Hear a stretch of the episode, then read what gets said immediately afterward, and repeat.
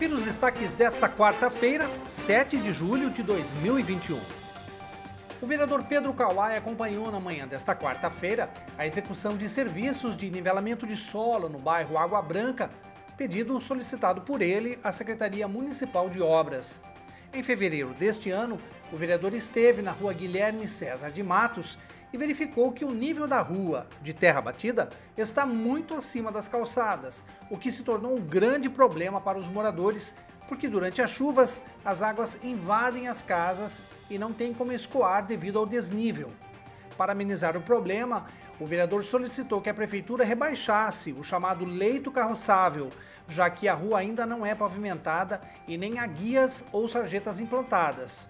Aliás, esta é uma outra reivindicação daquela comunidade que já será encaminhada pelo vereador à prefeitura. E por falar em prefeitura, ela divulgou ontem que vai abrir todos os postos de saúde do município para aplicação da vacina contra a gripe, que combate o vírus influenza.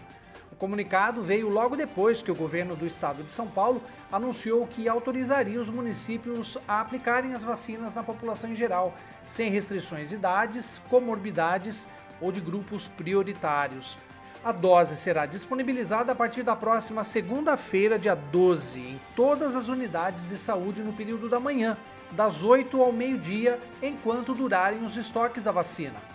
Para receber a vacina, a pessoa deve levar um documento de identificação com foto.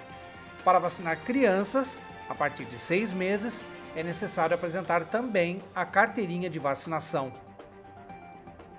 Acompanhe os nossos podcasts pela Rádio Kawai, disponíveis no Facebook, Instagram e no Spotify.